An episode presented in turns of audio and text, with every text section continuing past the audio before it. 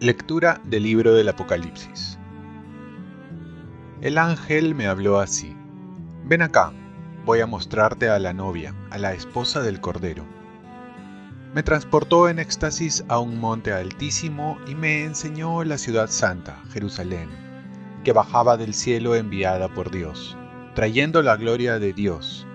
Brillaba como una piedra preciosa, como jaspe traslúcido Tenía una muralla grande y alta y doce puertas custodiadas por doce ángeles, con doce nombres grabados, los nombres de las tribus de Israel.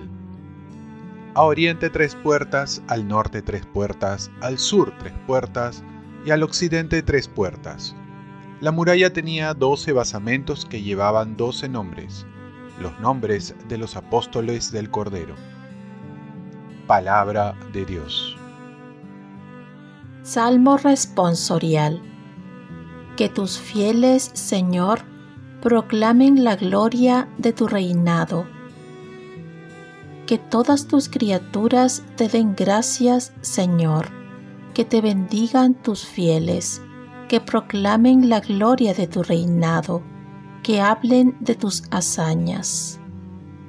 Que tus fieles, Señor, proclamen la gloria de tu reinado explicando tus hazañas a los hombres, la gloria y la majestad de tu reinado.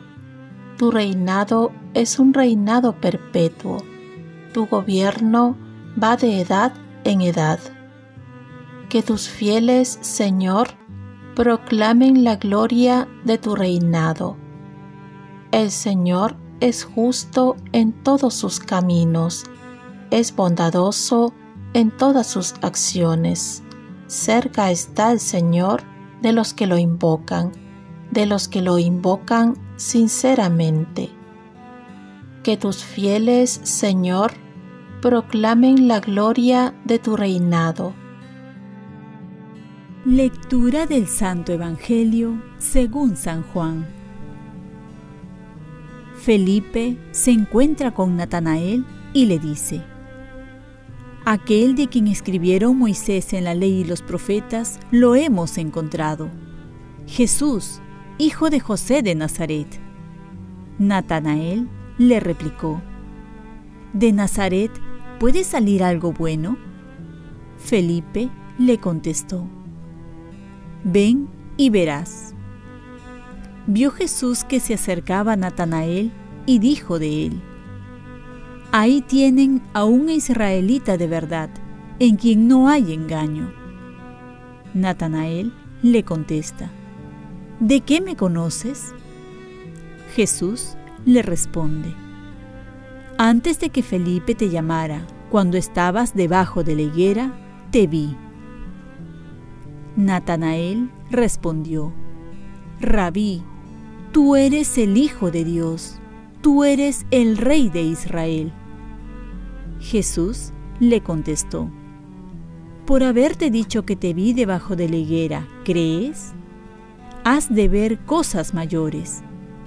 Y añadió, En verdad les digo, que ustedes verán el cielo abierto y a los ángeles de Dios subir y bajar sobre el Hijo del Hombre. Palabra del Señor. Paz y bien ven y sígueme, luego toma una decisión. El Papa Francisco nos dice que uno no se hace cristiano por proselitismo, sino por atracción. Es decir, que más que obligar a ser discípulos debemos descubrir la belleza del Evangelio y dejarnos seducir por ella, asombrándonos del testimonio de una vida guiada por el Evangelio. La respuesta ante el cuestionamiento que le hace Natanael a Felipe es una frase que también debería repercutir en nuestros actos y en nuestra vida. Ven y verás.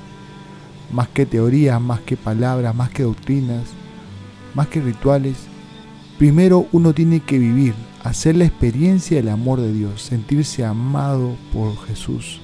Y esto ocurre cuando nos atrevemos a ir y ver con nuestros propios ojos, con nuestra propia experiencia, más que otros nos las cuenten. Como evangelizadores debemos invitar a vivir más que a memorizar citas, doctrinas o hacer una larga catequesis.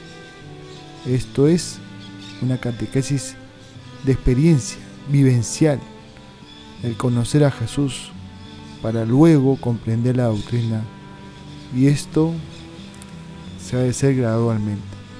El Evangelio también nos enseña cómo Felipe va a llevar a las personas a Jesús, ya que con él se tiene que hacer la experiencia.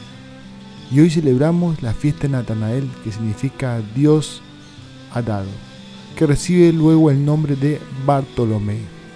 Por eso, esta fiesta también se llama fiesta de Bartolomé.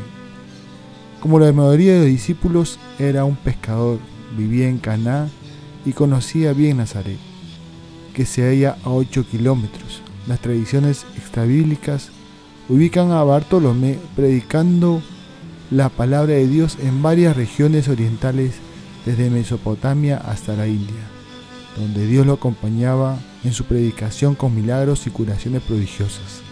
Allí recibió la corona del martirio. Oremos.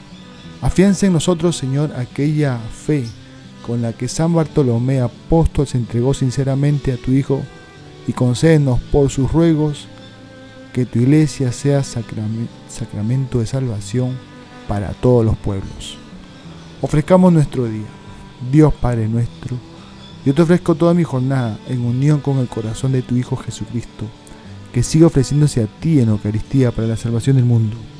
Que el Espíritu Santo sea mi guía y mi fuerza en este día para ser testigo de tu amor con María, la Madre del Señor y de la Iglesia, te pido por las intenciones del Papa. Con San José Obrero, te encomiendo mi trabajo y mis actividades de hoy, para que se haga en mí tu voluntad. Y la bendición de Dios Todopoderoso, Padre, Hijo y Espíritu Santo, descienda sobre ti. Cuenta con mis oraciones, que yo cuento con las tuyas y que tengas un santo día.